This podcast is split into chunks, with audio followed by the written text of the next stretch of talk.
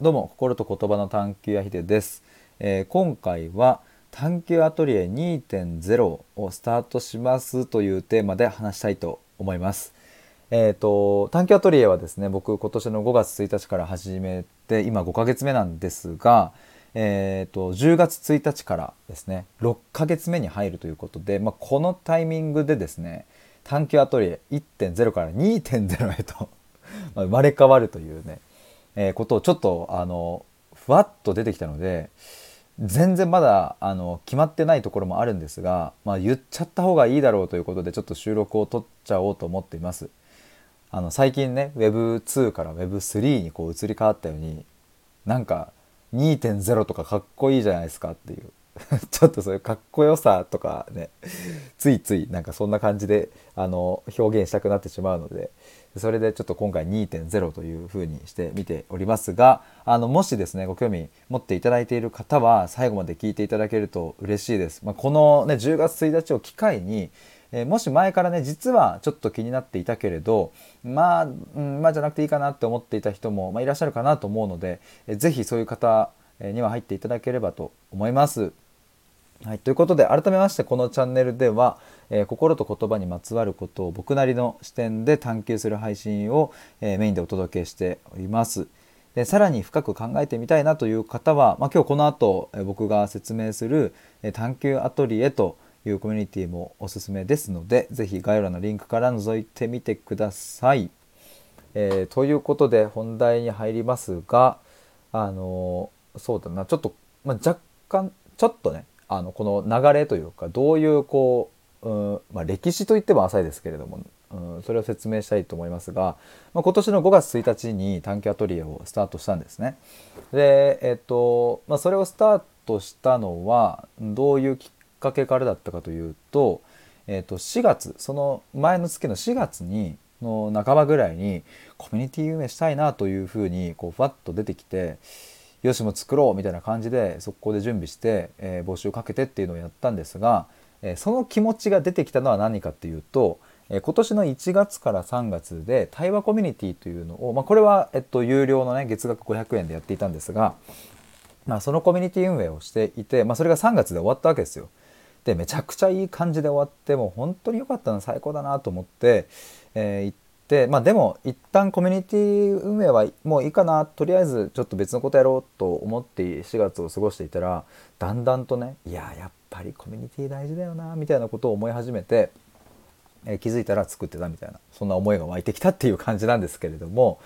で5月から始めましてその時最初はですねえっ、ー、と、まあ、僕含めて7人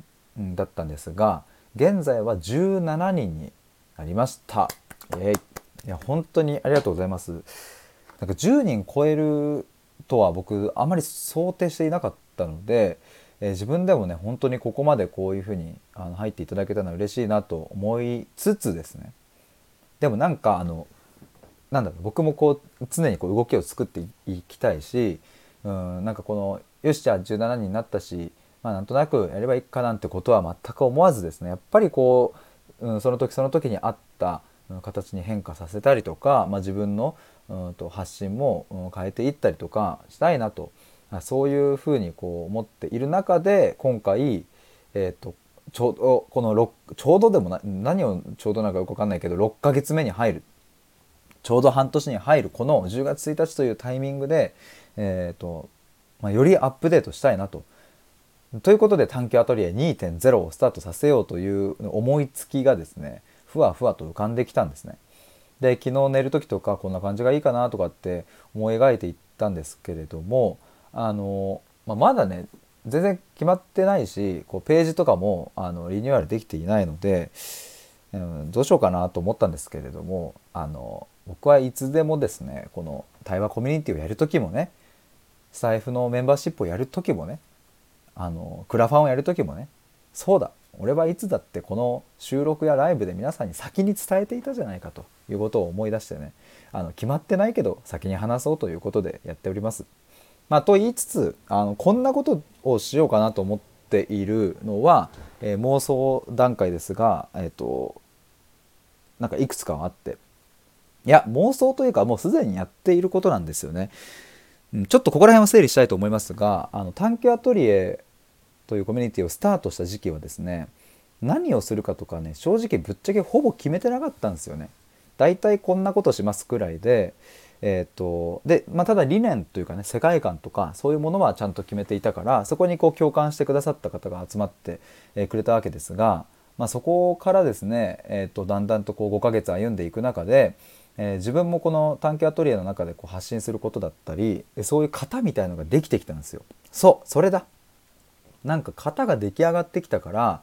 なんかあのこういうコミュニティなんですよっていうのを伝えやすくなったんですよね。でその型がね何かというと,、えーと、いくつかあるんですけれども、えー、まず一つが限定収録 URL 限定収録を毎日1本これは必ず上げております。で先日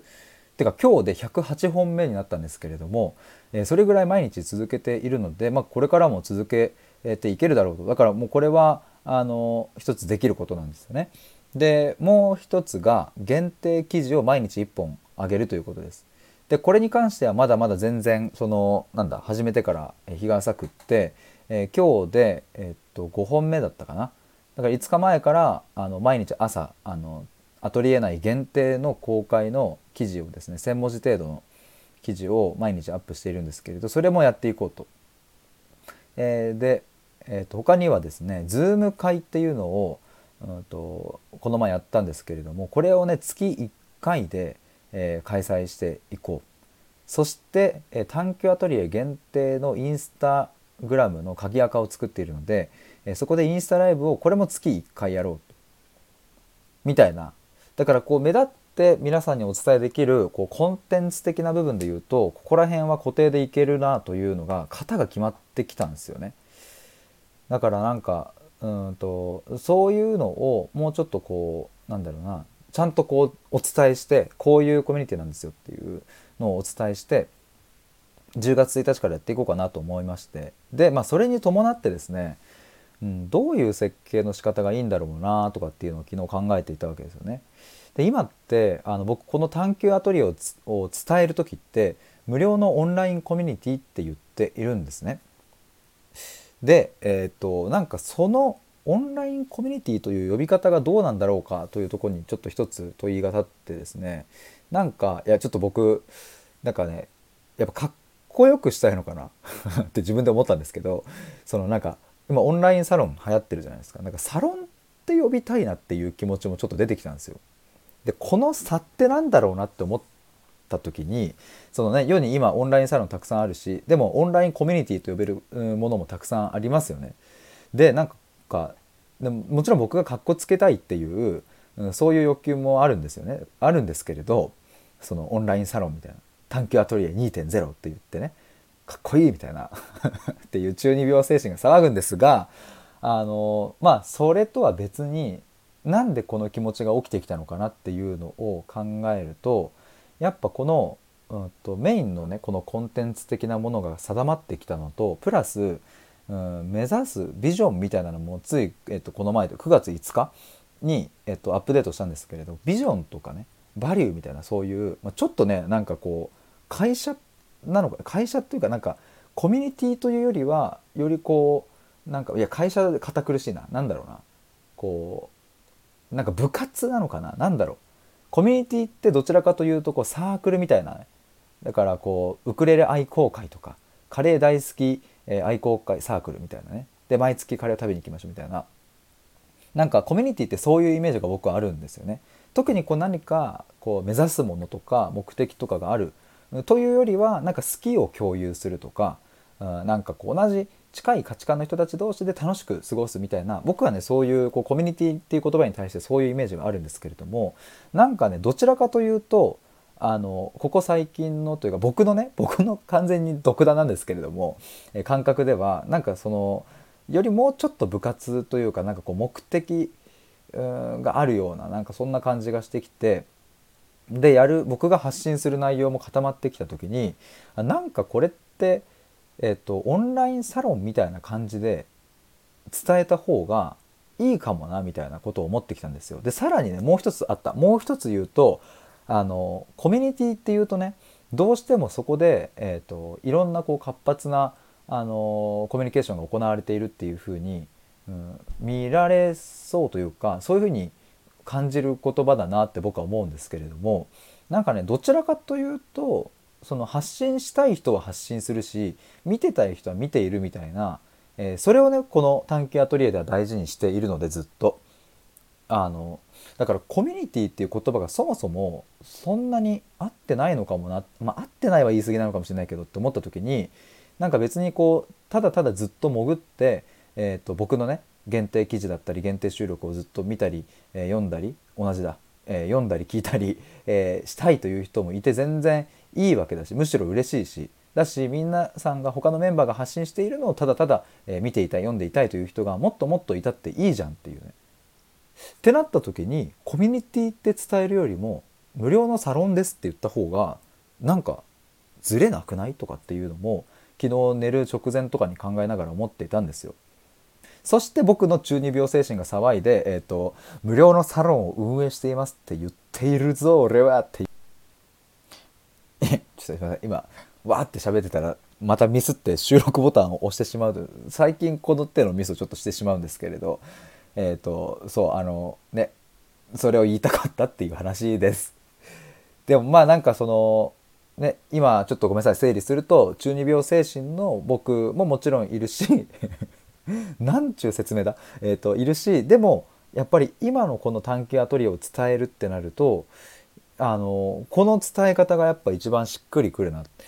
ていうのとあとなんか僕が目指していくこととかともろもろ重ね合わせるとなんかこの表現が今しっくりくるなと思うので、えー、無料サロン探求アトリエ2.0をですね10月1日からスタートさせたいと思います。はい言ってしまった言ってしまったのでちょっと頑張って準備したいと思いますしはいあの今僕の公式サイトを覗いていただくとですねコミュニティというところのページにはまだまだ9 9ページというかねまだあの新しくはできておりませんのでそちらをちょっと更新したいと思います。えー、ということで、えー、今回はですね「探求アトリエ2.0」をスタートしますというテーマで、えー、お話しいたしました。えちなみにですね1対1で行う探求対話の無料体験はですね公式 LINE の方から受け付けております。えー、ぜひ概要欄のリンクから登録をお願いします。そこでですね、無料体験したいですということをメッセージくだされば、あの簡単にあのスケジュール調整ができるリンクをですね、お送りしますので、えー、そちらで、えーと、お願いします。90分です、え、最後まで聞いてくださりありがとうございました。以上です。